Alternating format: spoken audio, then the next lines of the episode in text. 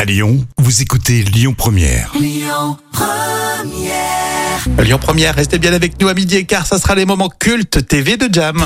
L'instant culture. Rémi Bertolon, Jam Nevada. Et professeur Jam avec nous, ça va Oui, et toi, Rémi Bah oui, tous les jours elle est avec nous et euh, on révise. Là c'est euh, c'est quoi c'est Science nat ou histoire Là, on est plus côté, on dirait, histoire quand même. Ah, il y a eu une extinction massive des requins. Est-ce que vous le saviez Alors, Ah, même si les requins existent depuis plus de 400 millions d'années, ils ont quand même connu une extinction euh, massive et on ne sait pas trop pourquoi. C'est dingue. Bon, ça date de plus de 19 millions d'années, mais 90% des espèces ont disparu et surtout sans que l'on sache pourquoi. Alors, mais cette disparition, par contre, a permis à d'autres espèces de proliférer. Eh ben, Mais Donc, c'est fou. C'est impressionnant qu'on n'ait toujours pas réussi à connaître la raison véritable. Bah oui, puis disparition totale et puis ils reviennent. Voilà, c'est ça. La raison pourquoi ils sont revenus Parce que les dinosaures, on sait, ils sont pas revenus. Bon, mais. euh, Du, du, du.